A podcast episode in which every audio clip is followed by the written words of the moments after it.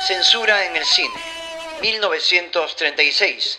La Comisión de Censura de Hollywood se internaría en la selva africana para ver si Tarzán se ajustaba al código. Indignados, descubrieron que Johnny Weissmuller y Maureen O'Sullivan vestían prendas muy ligeras.